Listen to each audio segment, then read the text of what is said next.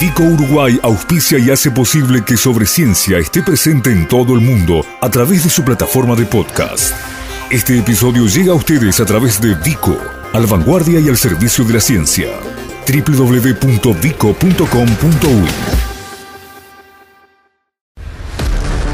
Sobre ciencia en tiempos de coronavirus. Información científica segura y veraz sobre la epidemia de la enfermedad COVID-19. La tarea de los científicos, organismos y centros de investigación uruguayos y los datos actualizados sobre el combate al virus SARS-CoV-2. Sobre ciencia y las radios públicas de Uruguay, difundiendo la ciencia y el conocimiento en la emergencia.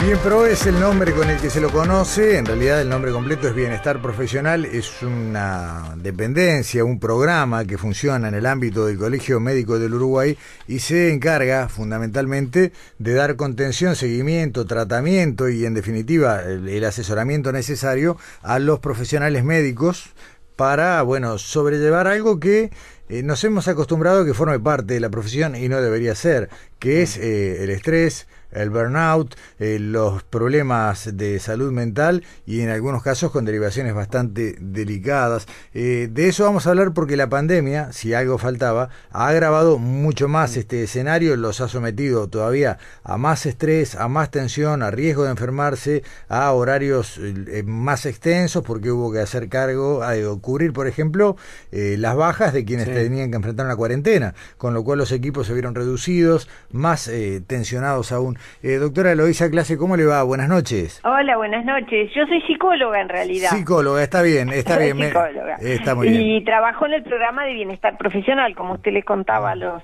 a los oyentes. Eh, somos un, un programa del colegio médico que le brinda atención a los médicos y que nuestra premisa es quién cuida a los que cuidan. Claro, claro, mm. claro, Porque las personas que cuidan eh, tienen a la vez que ser cuidadas. Los médicos eh, a veces eh, creen que son Superman y no es así. Y aunque no lo crean, doctora, perdóneme, eh, licenciada, perdóneme que le interrumpa, eh, a veces el mismo rol que les imponemos los pacientes, los ciudadanos, termina haciéndolos trabajar como si lo fueran, como si fueran superhéroes. Exactamente, eh, nosotros les exigimos que sean superhéroes y hay momentos en que ellos también se lo exigen y en estos momentos tan delicados es muy importante cuidar a los que nos van a cuidar a todos, a los que nos están cuidando a todos. Ni hablar que sí.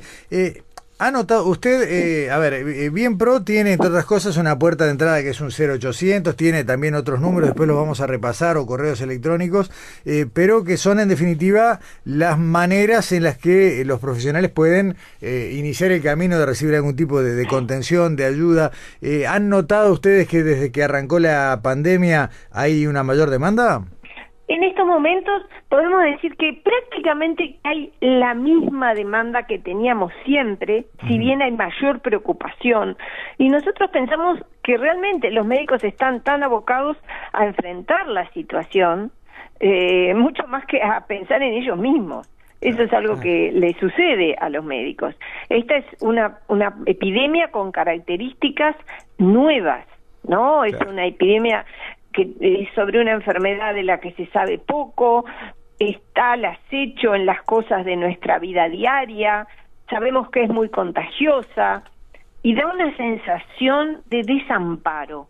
¿no? Parecería que hay poco para hacer, eh, para evitar el contagio, más las medidas de cuidado que todos sabemos, y, y bueno, eso aumenta el temor, aumenta temor en toda la población, pero imagínense en aquellos que van día a día a trabajar sabiendo que están en contacto con, con el virus.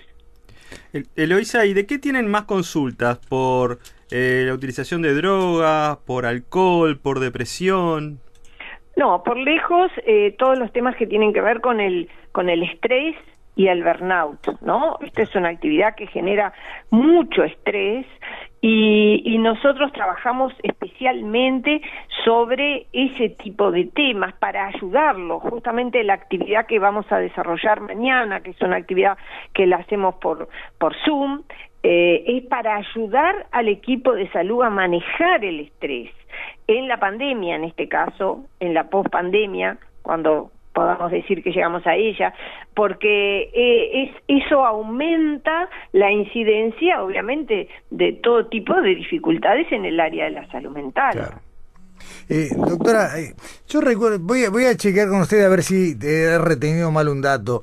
Eh, ¿Puede ser que la tasa de incidencia de autoeliminación o de intentos de, suicidio sea particularmente notable en la profesión médica, al menos en Uruguay? Nosotros tenemos sobre todo cifras internacionales.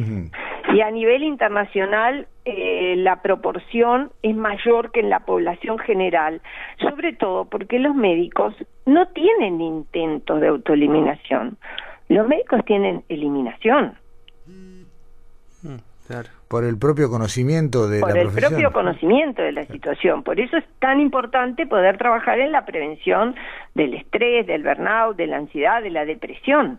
Es muy importante el trabajo que podemos hacer eh, justamente en el área de la salud mental, brindarles a los médicos un espacio propio, específico, que contemple el hecho de conocer cuáles son sus características de trabajo. Esta, esta actividad de mañana a las 17, que se puede seguir en el canal de, YouTube del Colegio Médico, eh, ¿está orientada a quienes tienen responsabilidad de manejo de equipo o también incluso al propio individuo que tiene que, bueno, que en definitiva manejarse a sí mismo? Sí, sí, estamos orientadas a los médicos, también obviamente si desean eh, ingresar estudiantes de medicina eh, o personal de salud que tenga interés. Básicamente es una actividad del colegio médico orientada a los médicos, porque este momento específico ha generado eh, eh, diversas dificultades, por ejemplo, dificultades para dormir, para concentrarse, dificultades en la alimentación, dificultades en el temor y la preocupación, no solo por la propia salud, sino por la de los seres queridos. O sea, los médicos van a trabajar y luego van a sus casas, donde conviven con personas quizás más vulnerables que ellos mismos, quizás ellos están en edades eh, más jóvenes, pero conviven con, con adultos mayores o con niños o con eh, esposas embarazadas, en fin. Y esto eh, ha sido un tema que no solo sucede acá, nosotros estamos eh, continuamente informándonos de los datos que vamos recibiendo también a nivel internacional de qué es lo que está sucediendo. Y eso empeora los problemas de salud que ya tiene la persona, de salud crónicos o de salud mental, obviamente vivir en esta situación de temor y ansiedad, eh, bueno, dificulta cualquier situación. ¿Hay alguna especialidad médica que tenga más eh, propensión, bueno, justamente al estrés, al, burnout? Bueno, todos los roles eh, en la profesión médica son difíciles y más en, en, el día de hoy. O sea, una, estamos en, justamente en una situación atípica donde eh, los médicos han tenido que adaptarse a trabajar en diversas condiciones y de diversas maneras. Y además estamos frente a una situación que también tiene algo de paradojal, porque piensen ustedes, por un lado hemos visto en nuestro país y, en, y hemos visto por la televisión en otros países esto esta esta actitud eh, sumamente merecida de aplaudir a los médicos ¿no? de valorarlos como los que están realmente en, la primera línea. Y por otro lado, también vemos actitudes de discriminación. Hay personas que temen tener cerca un médico en el edificio O, o verse con alguien que es médico, ¿no? Porque esa persona tiene más riesgo de contagiarnos. Mm. Entonces, eh, eh, el médico puede ser muy aplaudido y a la vez puede sentirse discriminado.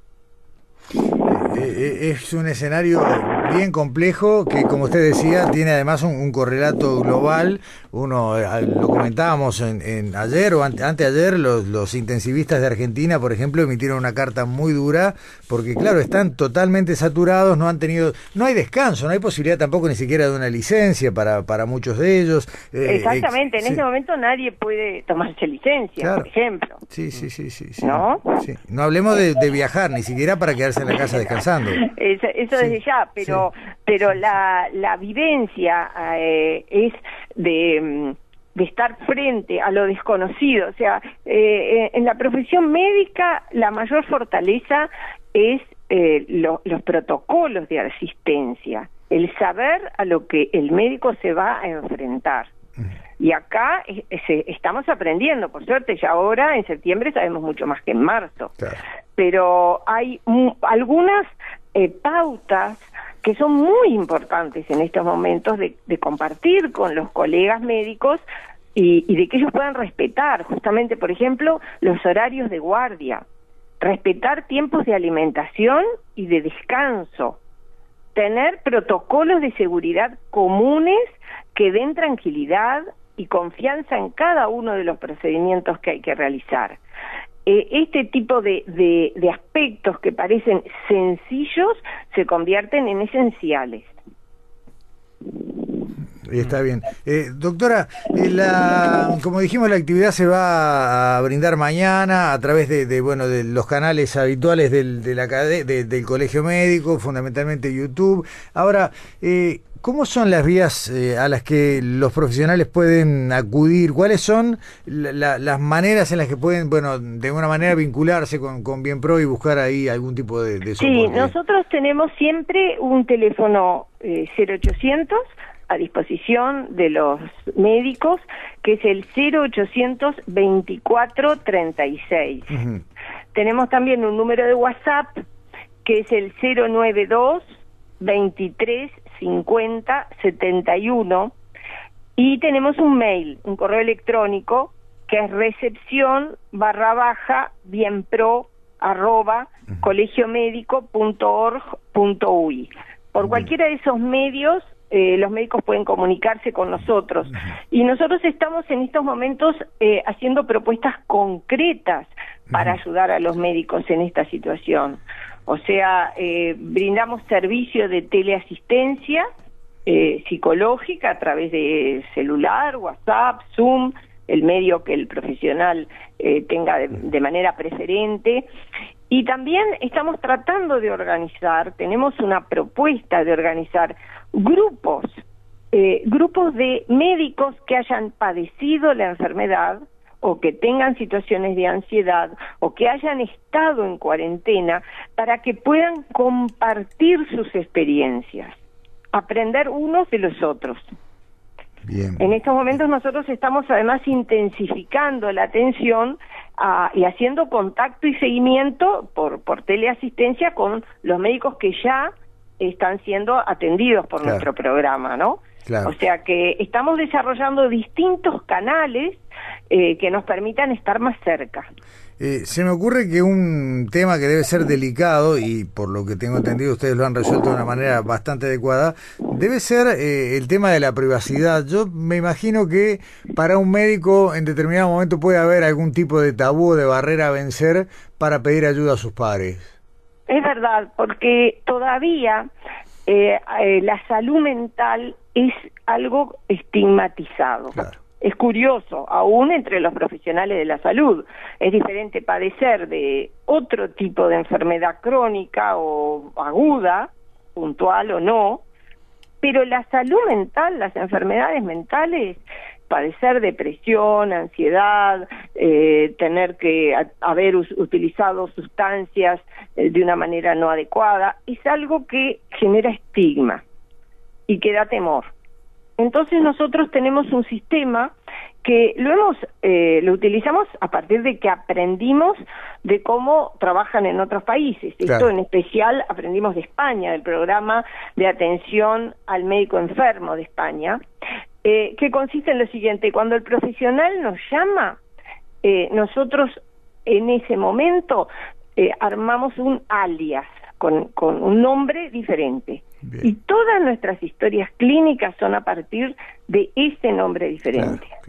O sea que eh, la persona se puede sentir con garantías de que inclusive quienes lo atiendan no van a saber su nombre verdadero. Guardamos de las formas más estrictas el secreto profesional. Eh, en los programas de atención a los médicos, esto es un tema eh, prioritario, porque es la confianza. ¿No? Está Como claro, lo sucede a todos. Sí, el secreto sí, profesional es la base de la confianza. O sea, para ponerse en manos de un profesional uno debe confiar, aunque en este caso sean pares. Exactamente, más aún, porque muchas claro. veces eh, son Claro, colegas, son claro, compañeros de trabajo, pues son, ¿no? O sea, mm, es por eso que a los médicos les da, les cuesta consultar. Claro. Para un médico es muy difícil ir a una sala de espera de un Claro. profesional de la salud mental donde se puede encontrar con sus pacientes. Claro, terrible. ¿no? Eh, sí, Diríamos, eh, no debería ser así, pero todavía la salud mental está tiene, tiene el estigma que usted señalaba.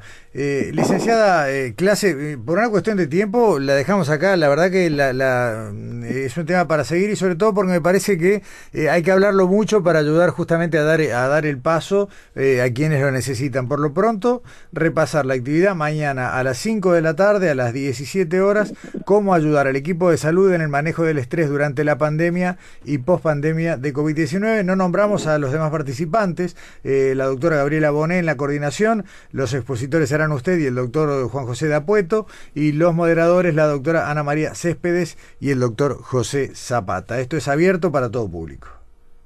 Bueno, muchísimas gracias y estamos a las órdenes. Eh, muchísimas gracias a usted, eh, licenciada de clase. Hasta pronto. Hasta pronto. Sobre, sobre ciencia. Información científica segura y veraz sobre la epidemia de la enfermedad COVID-19 y la tarea de los científicos uruguayos.